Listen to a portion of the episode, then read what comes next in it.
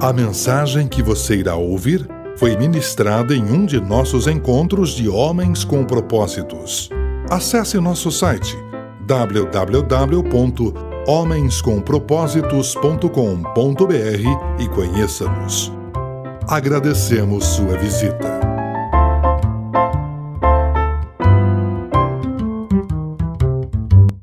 Texto da nossa meditação para hoje, Êxodo 36, versos 2 e 3 e também o sexto.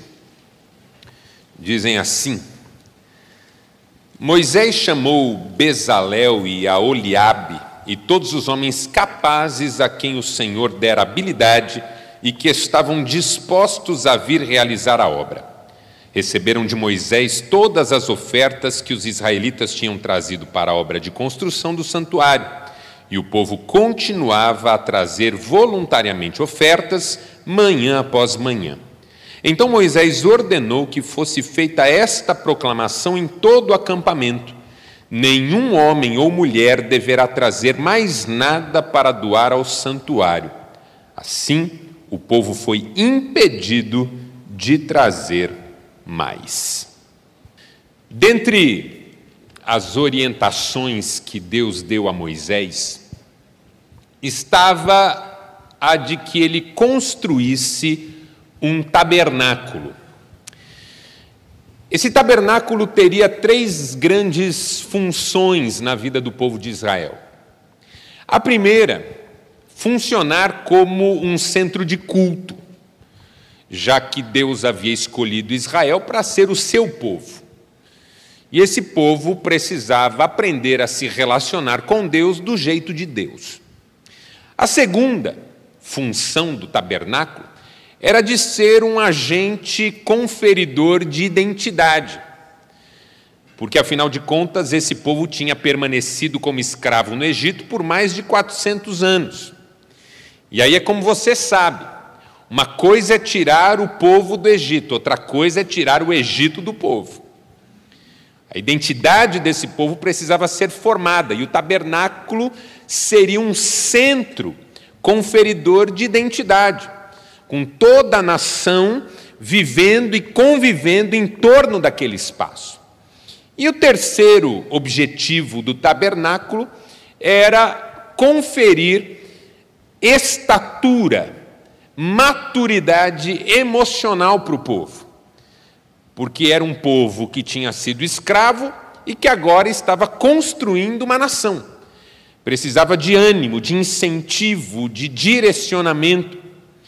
Então, o tabernáculo era uma obra importante, uma obra fundamental para a vida de Israel. E Moisés era a figura-chave para desencadear esse processo e levar essa obra a uma conclusão. Esse papel de Moisés como um líder responsável por uma grande obra é o que chama a nossa atenção nessa noite. Por quê? Porque líderes maduros demonstram grande capacidade de motivar e organizar as pessoas para um bem maior. Essa é a lição principal desse texto. A participação de Moisés na construção de um projeto maior em que as pessoas deveriam estar envolvidas. Porque tem gente no mundo que só pensa em si, mas tem gente no mundo que pensa no bem maior. Tem gente que, quando olha para as outras pessoas, se pergunta: o que é que eu posso arrancar delas? Esse é o psicopata. Tem gente que olha para as outras pessoas e pergunta: o que é que nós podemos fazer para que a vida de todos seja melhor? Gente que só pensa em si é gente que anda longe de Deus. Gente que com, consegue pensar no, no bem maior é gente que anda mais perto de Deus, porque é Deus quem põe no nosso coração o desejo de fazer algo em prol dos outros. Olhando para Moisés nesse sentido, a gente aprende umas lições interessantes que eu quero compartilhar com você rapidamente nessa noite. Primeiro, Líderes maduros têm alta capacidade de mobilizar pessoas. Porque foi o que Moisés fez. Ele tinha uma obra para fazer, mas ele sabia que não podia fazer essa obra sozinho. Deixa eu dizer algo para você nessa noite, com todo respeito e tranquilidade: ninguém é capaz de fazer o que realmente vale a pena ser feito sozinho. Talvez a obra da sua vida nesse momento seja restaurar a sua casa. Você não vai conseguir isso sozinho. Talvez você tenha um projeto bonito para desenvolver, mas não vai fazer isso sozinho. Ninguém consegue fazer nada que realmente vale a pena na vida sozinho. Nós precisamos uns dos outros.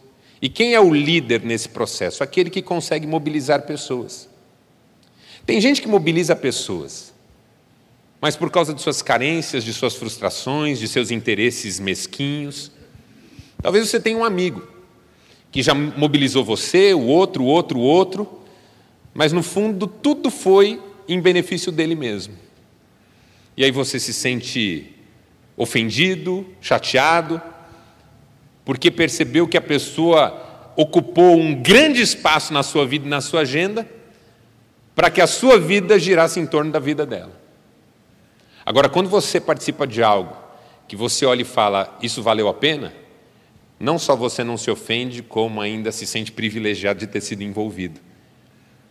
Essa é uma questão. Os projetos em que estamos envolvidos hoje, do que, que eles tratam? A quem eles servem? Por que, que nós devemos mobilizar as pessoas que estão à nossa volta? Moisés tinha um projeto de Deus na sua vida. E ele precisava das pessoas para executá-lo. E quando ele conclamou o povo, o povo veio. Porque líderes maduros são capazes de mobilizar as pessoas. E as pessoas respondem, porque essa é a bênção da gente viver com as pessoas. Que quando a gente entende o projeto e quando a gente tem clareza de para onde está indo, as pessoas respondem. Moisés mobilizou o povo e o povo construiu um tabernáculo. O que, que isso significa na prática? Primeiro, que líderes maduros têm uma missão clara. E eu acho que essa é uma perda da nossa geração. Nós perdemos um pouco a consciência de missão. Há muitos anos eu falo que são três as perguntas sérias da vida que todas as pessoas podem fazer e todas as culturas se fizeram em todas as gerações desde que o mundo é mundo. A primeira pergunta, e é a primeira porque é a que aparece cronologicamente primeiro, é a pergunta para onde nós vamos. E essa pergunta qualquer criança é capaz de fazer. O meu sobrinho de dois anos fez essa pergunta no velório do meu pai. Se aproximou da minha mãe e perguntou: Vovó, para onde o vovô foi? Dois aninhos. Qualquer criança é capaz de fazer essa pergunta.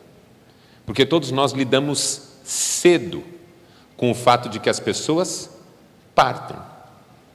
Todos nós aprendemos cedo que ninguém fica aqui para sempre. Aí, por causa dessa pergunta, a gente faz a segunda. E a segunda pergunta é: de onde viemos? Quem sabe se nós descobrirmos de onde viemos, descobriremos para onde vamos. O Eclesiastes tem essa tese na Bíblia Sagrada. Viemos do pó, voltamos para o pó. Viemos de Deus, voltamos para Deus. Não é um ir, é um voltar. E aí, quando você já tem essas duas perguntas postas, a terceira é automática: O que é que estamos fazendo aqui? Porque se eu vim de um lugar para onde voltarei, por que vim? Você estava em casa antes de vir para cá, vai voltar para casa depois de ter estado aqui, por que veio? Porque havia uma razão. Qual é a razão da nossa existência? Muita gente passa a vida inteira sem se perguntar isso. Qual é a sua missão no mundo? Aqui você veio. Que contribuição você vai dar com a sua geração? Que legado você vai deixar para as próximas gerações? Isso é clareza de missão. Moisés já tinha mais de 80 anos, mas tinha clareza de missão.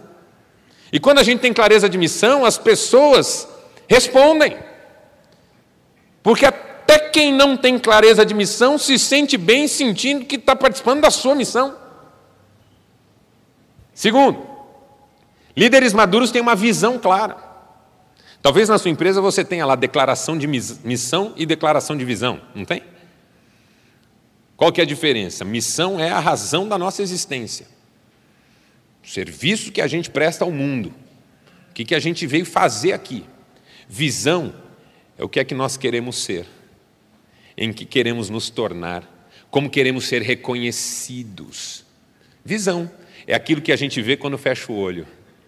É aquilo que a gente vê quando para para pensar. É tão importante a gente saber para onde está indo. Porque o que adianta a gente ter clareza de missão, mas não saber para onde ir. É como na história do Albert Einstein, que quem me contou jura que é verídica. Diz que Einstein estava saindo de Princeton para dar uma palestra em outra cidade, pegou o trem, e quando o fiscal de bilhete entrou no vagão, Einstein estava engatinhando no chão, tateando, procurando algo. O fiscal o reconheceu na hora, ele era famoso ali, Doutor Einstein, o senhor está bem? Aconteceu alguma coisa? Ele disse: Perdi meu bilhete. Ele falou: Não, não tem problema, eu conheço o senhor, eu sei que o senhor pagou a passagem, fique tranquilo, depois eu acho. Mas o Einstein continuou procurando. O fiscal disse: Doutor Einstein, fique em paz, eu sei quem o senhor é. Não precisa do bilhete, não, tá tudo certo. Mas o Einstein continuou tateando ali, o fiscal falou com ele: Doutor Einstein, assim o senhor me ofende. Eu já falei que eu sei quem o senhor é. O Einstein olhou para ele e falou assim: Eu sei que você sabe quem eu sou, eu também sei quem eu sou, eu não sei para onde eu estou indo. Diz que é verídica. Que adianta saber quem é e não saber para onde está indo? Visão. Quem você está se tornando ao longo do tempo? Será que nós estamos nos tornando pessoas melhores? Eu gosto de uma frase do Martin Luther King Jr., que disse: Eu sei que eu ainda não sou quem eu deveria ser. Perdão. Mas eu também sei que já não sou quem eu era. Eu sei que ainda não sou quem eu deveria ser, mas também sei que já não sou quem eu era. Visão. Quem você quer ser daqui a alguns anos? Quem e não o que? Ah, eu quero ser rico. Ah, eu quero ser o gerente quero ser o dono. Não o quê? Quem? Isso é visão. Quando a gente tem visão clara, a gente consegue mobilizar as pessoas. Por quê? Porque a gente sabe para onde está indo. E quem sabe para onde está indo pode ser seguido. Quem não sabe para onde está indo não pode. O que é que Jesus disse dos religiosos de sua época? Cegos guiando cegos. Vão cair todos onde? No mesmo abismo. E terceiro, líderes maduros têm credibilidade. Por que, que eles mobilizam pessoas? Porque as pessoas acreditam neles. Credibilidade é um ponto-chave. Os filhos precisam acreditar nos pais. O pai diz para o filho: Filho, eu vou fazer. O filho tem que acreditar, porque se o filho não acreditar, como é que vai descansar? Como é que vai confiar? Pai, você jura? Juro. Mas jura mesmo? Juro. Ah, você só fala. Não, filho, dessa vez, dessa vez vai. A esposa diz: Bem, você vai, vou. Mas vai mesmo? Vou. Posso esperar? Pode. Ó, oh, não vai fazer igual daquela vez, hein, bem? Não, fica tranquila. Como que vai a credibilidade? Porque para mobilizar pessoas, a história tem que estar em ordem, a vida tem que estar em ordem. Não foi isso que Jesus ensinou seus discípulos? Se vocês amarem uns aos outros, as pessoas vão crer que vocês são quem vocês estão dizendo ser. O apóstolo Paulo disse assim: se vocês fizerem o que vocês falam, as pessoas vão acreditar no que vocês falam. Credibilidade, mobilizar pessoas. Talvez haja homens aqui que estão desejando mobilizar suas famílias nesse momento. Está todo mundo disperso, está todo mundo abatido, está todo mundo chateado, de repente está todo mundo machucado. Pastor, como é que eu mobilizo a minha casa? Que a minha mulher já não me ouve. Meus filhos já não me atendem. Brigo com eles, ameaço, bato na mesa. O caminho é um pouco mais longo. Primeiro, qual é a sua missão? Segundo, onde é que você quer chegar? E terceiro, como é que você vai reconstruir a credibilidade perdida? É aqui que a gente precisa de uma direção de Deus. É aqui que a gente precisa orar mais. É aqui que a gente precisa dizer: Deus me mostra porque eu já tomei perdidão. E se você está perdido, não desanime, porque te achar é a coisa mais fácil do mundo, desde que seja Deus a encontrar você. Segundo, segunda lição que eu aprendo com esse texto é que líderes maduros têm alta capacidade de promover talentos. Moisés ia precisar de gente habilidosa, talentosa, porque afinal de contas, construir algo não é simples, é complexo. E Moisés recorreu às pessoas mais habilidosas que havia em Israel. Isso é muito interessante, porque a obra de Deus exige excelência. Eu não sei se você conhece a fundo a Bíblia Sagrada. A fundo, na verdade, ninguém conhece, porque é uma riqueza espetacular, mas tem versículos da Bíblia Sagrada que a gente usa, às vezes nem, nem sabe onde está. E um versículo que a gente ouve de vez em quando, e de fato é bíblico, diz assim: Maldito o que faz a obra do Senhor relaxadamente. Já ouviu isso? Maldito o que faz a obra do Senhor relaxadamente. Esses dias eu parei para pensar sobre isso. Maldito o que faz a obra relaxadamente. O que, que é maldição? Maldição vem da ideia de maldizer. Uma coisa maldita é uma coisa mal falada. O que, que a gente mal fala? O que, que a gente amaldiçoa? Não é o mal feito? Você entra num supermercado, está lá uma porqueira, o corredor sujo, as gôndolas bagunçadas, os funcionários são mal educados, grosseiros, os produtos estão com preço invertido, o ar-condicionado não funciona. Como é que você fala desse lugar? Você fala mal. Por quê? Porque o maldito é o mal feito. E o mal feito é maldito.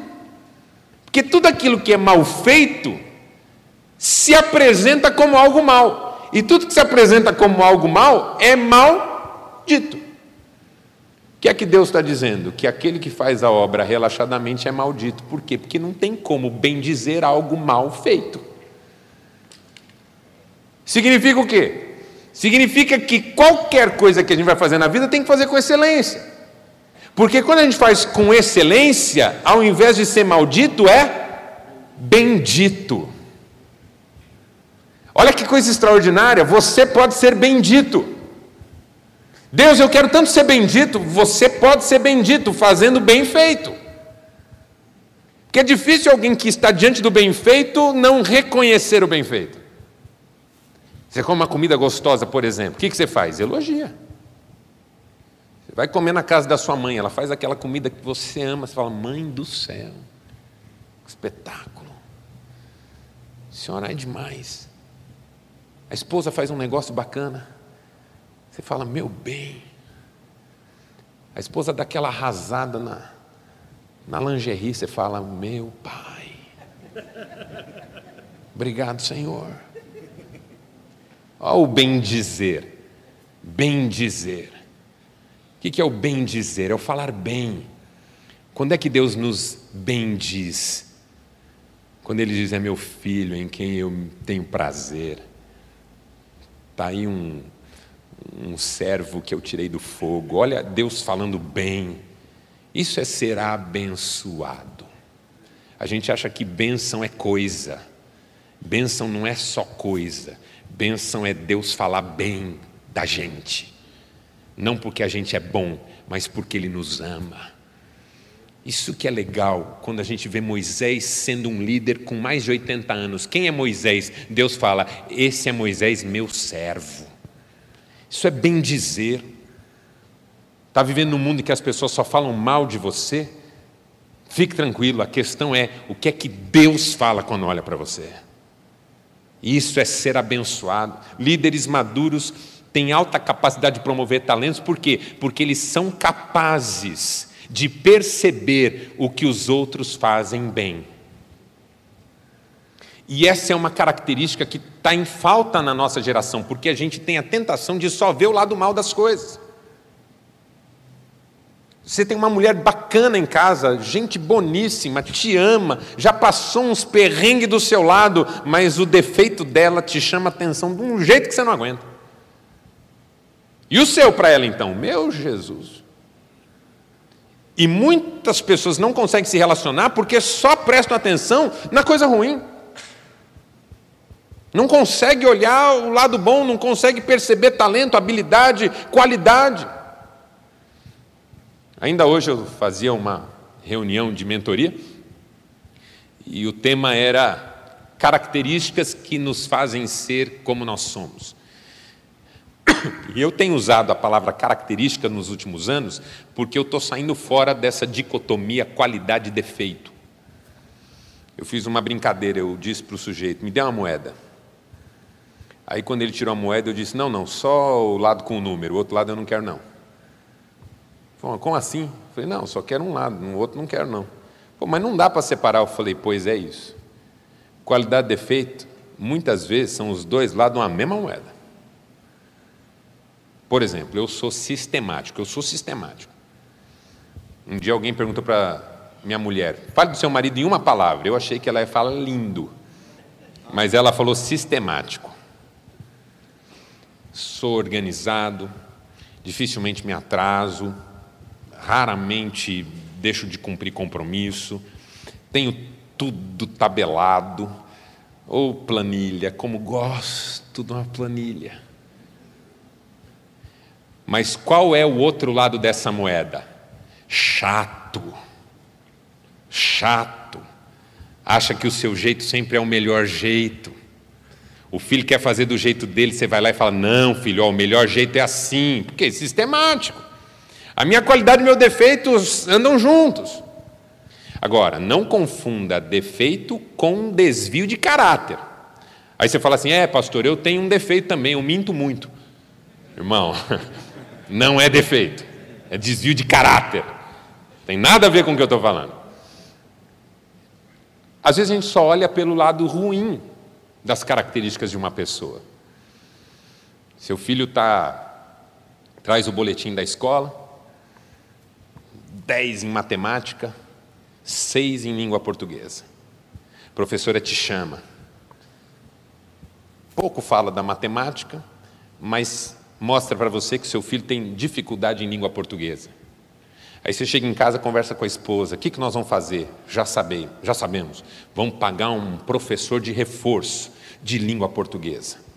Ou seja, seu filho é bom em matemática, mas você vai investir nele em língua portuguesa. Ele tem uma aula de matemática e uma de língua portuguesa na semana. Aquele gosta vai continuar uma, aquele não gosta vai virar três. E se ele não for bem, vai virar cinco. E de repente vai ter mais de uma pessoa ajudando ele em língua portuguesa. Eu não quero dizer como você tem que criar o seu filho, mas seu menino tirou 10 de matemática e 6 de língua portuguesa, na língua portuguesa você ajuda ele, na matemática você contrata um professor particular. Porque ele vai detonar ele vai arrebentar, ele vai ser extraordinário numa coisa que ele vai bem. Mas por que, que a gente vai na área da fraqueza? Porque essa é a nossa tendência, sempre dedicar atenção à fraqueza, ao lado ruim, aquilo que não está legal. Família é abençoada, você tem filhos maravilhosos, mas está um problema em casa, a família só fala nisso. Imagine se Deus ficasse concentrado só no nosso lado ruim. Já tinha matado todos nós, exceto um ou dois aqui, claro. O que é que significa isso? Primeiro, que líderes maduros não são centralizadores. Porque se você é centralizador, você não dá espaço para o outro ser o melhor que ele pode ser. Você faz tudo, você não deixa ninguém fazer nada, quer mostrar valor o tempo todo, vai ser difícil você promover talentos e descobrir qualidades nas pessoas. Segundo, líderes maduros não são ciumentos. Tem uma história na Bíblia que sempre me incomoda. É a história de um homem que eu considero o que mais teve condições de ser um dos maiores da história. Se você me pergunta quem eu acho que poderia ter sido dos grandes nomes da história da humanidade na Bíblia Sagrada, sabe quem que eu responderia? Você está pensando em gente boa, não está não? Pois pasmem, eu diria Saul. Saul teve tudo para ser o maior da história. Sabe por quê? Porque o comandante de guarda dele era Davi. Você tem uma lojinha de informática, o seu gerente é o Steve Jobs. Rapaz, você vai nadar de braçada na vida. Vai ficar rico. O comandante da guarda de Saul era Davi. Cara que não perdia nada, qualquer batalha ganha, vai para o ganha, vai para o campo ganha. Corinthians.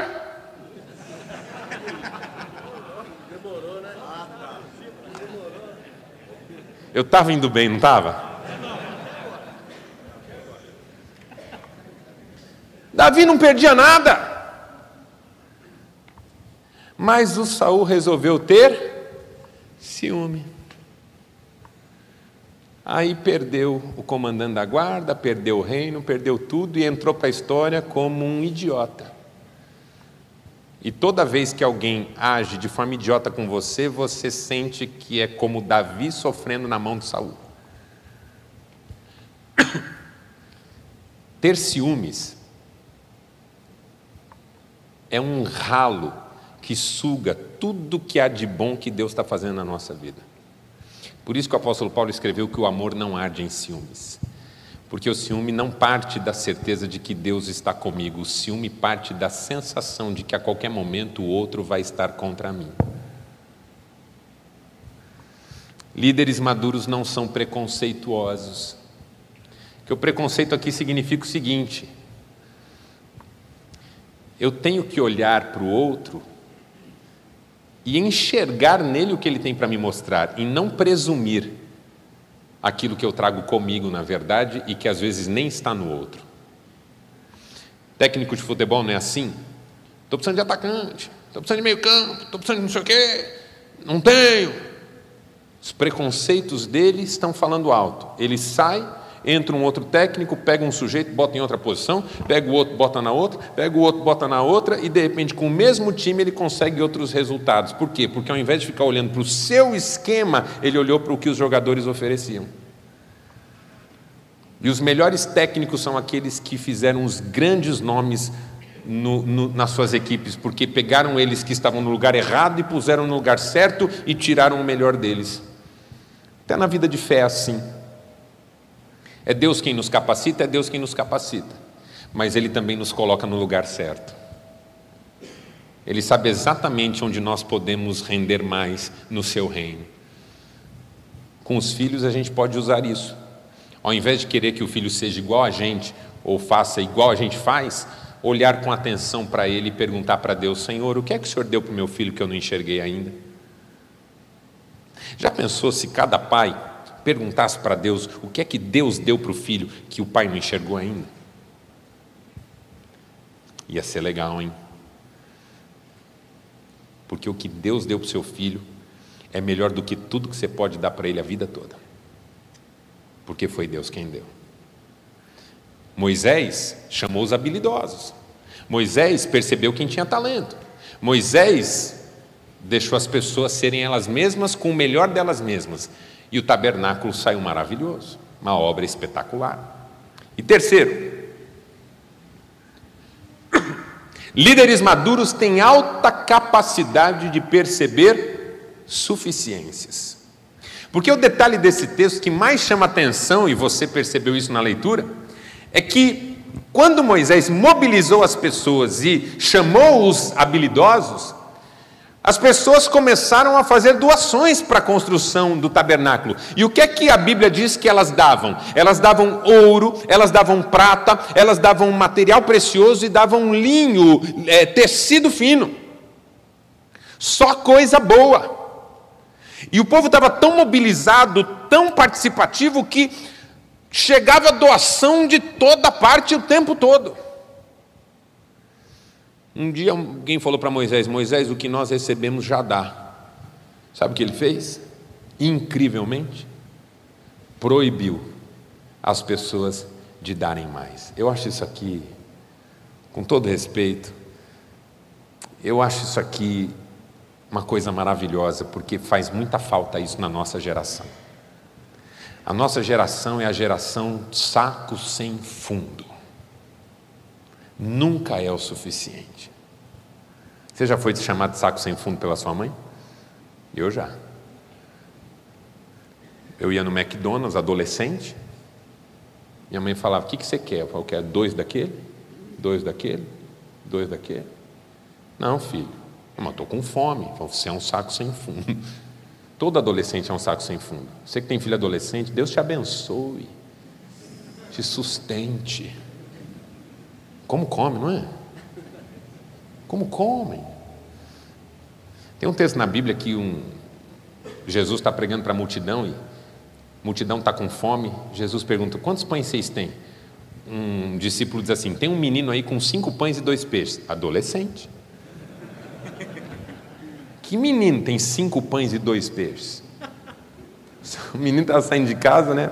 A mãe perguntou: Onde é que você vai, filho? Vou ouvir Jesus. Jesus prega muito tempo, leva um lanchinho. O que, que você quer? Ah, uns cinco pães, dois peixes. Adolescente, saco sem fundo. A nossa geração é a geração adolescente, saco sem fundo, nunca é suficiente. Desejamos cada vez mais, queremos cada vez mais, exigimos cada vez mais, pedimos cada vez mais. Você tem um amigo, você vai na casa dele uma vez, ele já quer outra, você vai outra, ele fala do dia que você não foi, você ajudou ele no momento, ele fala do dia que você não ajudou. Ninguém está satisfeito com nada. Mesmo nesse meu meio, pastor, igreja, que coisa que é o saco sem fundo. Porque nunca é suficiente, tem que dar mais, tem que contribuir mais, é cada vez mais e mais e mais e mais. Tem uma teologia que no meio evangélico a gente chama de teologia da prosperidade.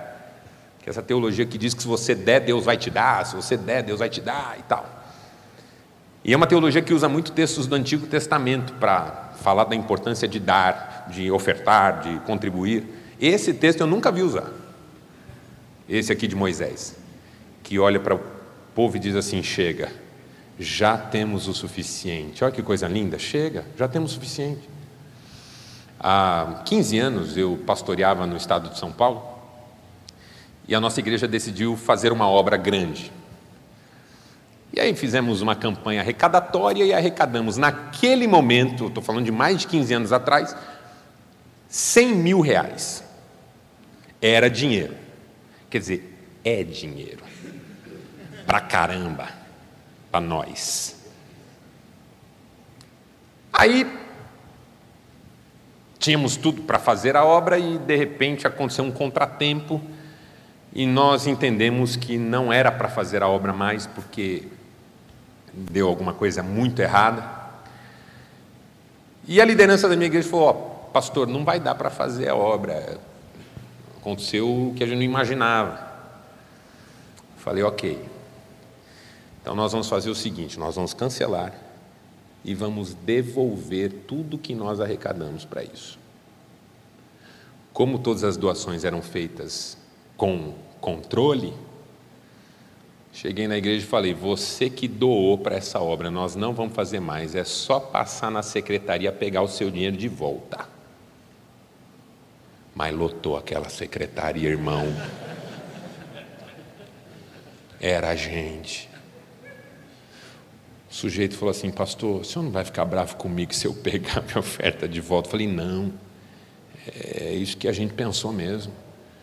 Porque a gente tinha um objetivo, não deu certo, vamos para vamos outro objetivo, mas aquilo que a gente recolheu para isso, vamos pôr à disposição das pessoas.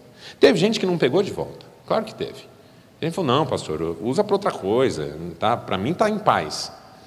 Mas eu confesso para você que eu fiquei feliz naquela época, de poder dizer para as pessoas que estavam na minha igreja que não era o dinheiro delas que a gente queria, mas era o resultado do trabalho que a gente podia fazer juntos.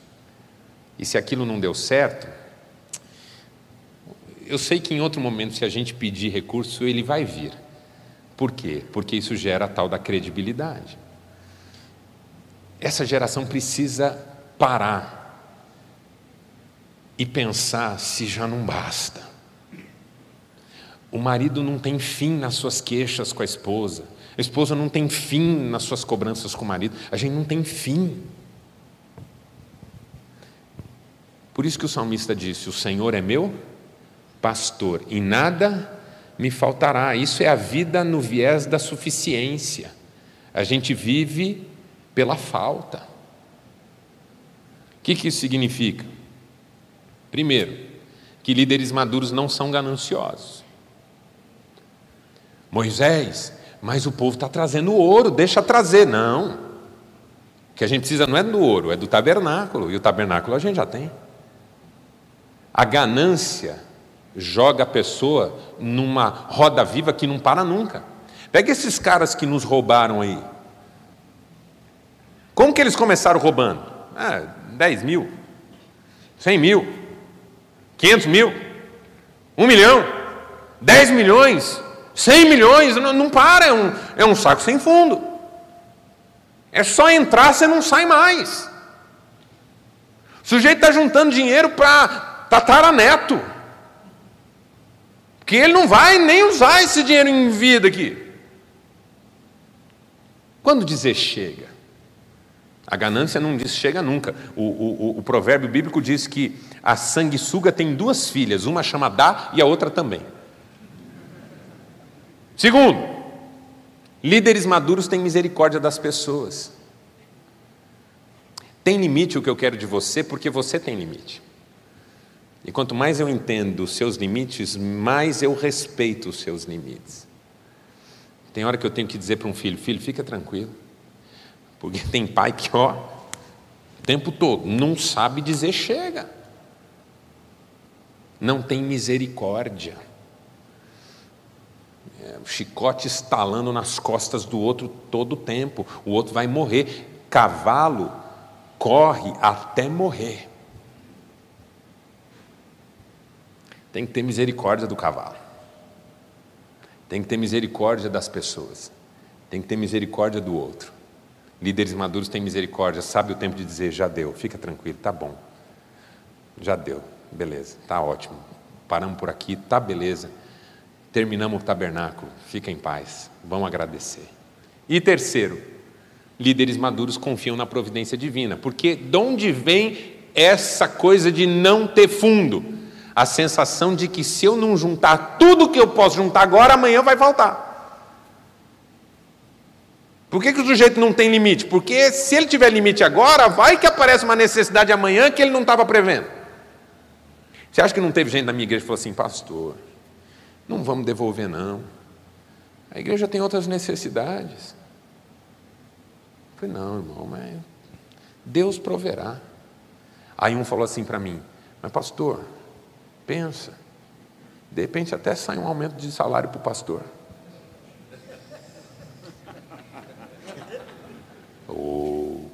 Não, não, não, não. Porque se você for pensar, claro, vou, vou juntar o máximo agora, que amanhã eu uso essa gordura acumulada. O que, que isso é na prática? Falta de confiança em Deus.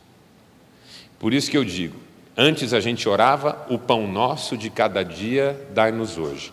Depois virou o pão dessa semana, dá-nos hoje. Depois o pão desse mês, dá-nos hoje. Depois o pão do ano, dá-nos hoje. Senhor, quer saber? Põe essa padaria no meu nome logo que eu me resolvo com o pão.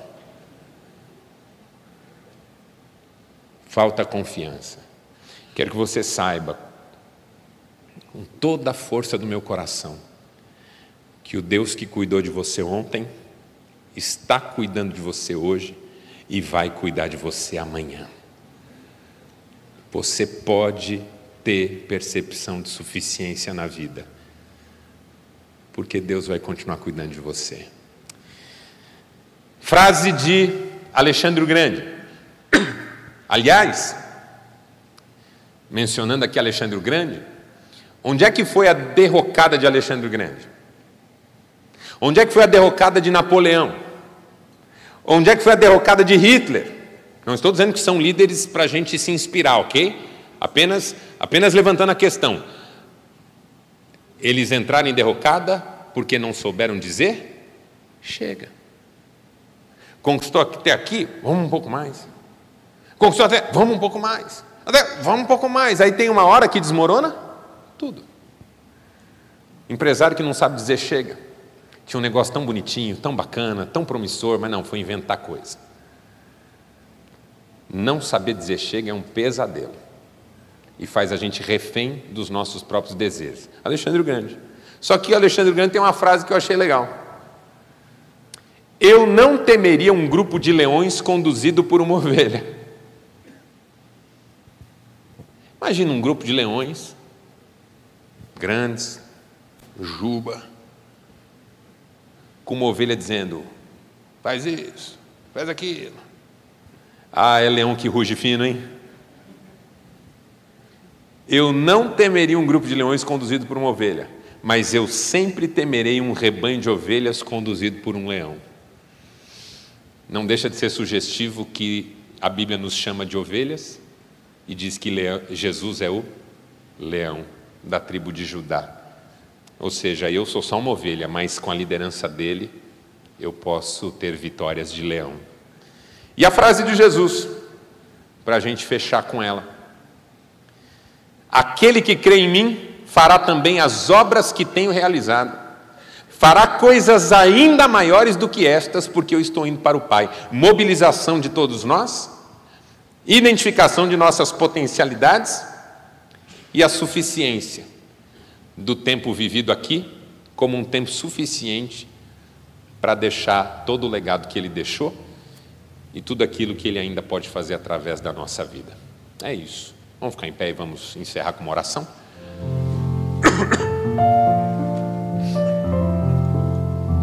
Pai, dá-nos clareza do que o Senhor quer fazer na nossa vida e através dela porque essa palavra de Jesus nos toca. Obras maiores, que coisa maravilhosa. Obras maiores, desejamos isso. Uma vida que faça sentido, que seja um instrumento nas tuas mãos, a começar na nossa casa. Ajuda-nos a mobilizar aqueles que nós amamos para um bem maior. A gente se dedica a tanta coisa tão pequena, e permite que tantos problemas pequenos se tornem grandes. Ajuda-nos a perceber as qualidades dos outros que estão à nossa volta, para que não sejamos duros demais, para que não sejamos cruéis. E também dá-nos essa leveza de quem vive na suficiência. Afinal de contas, temos tudo, porque o Senhor é tudo na nossa vida.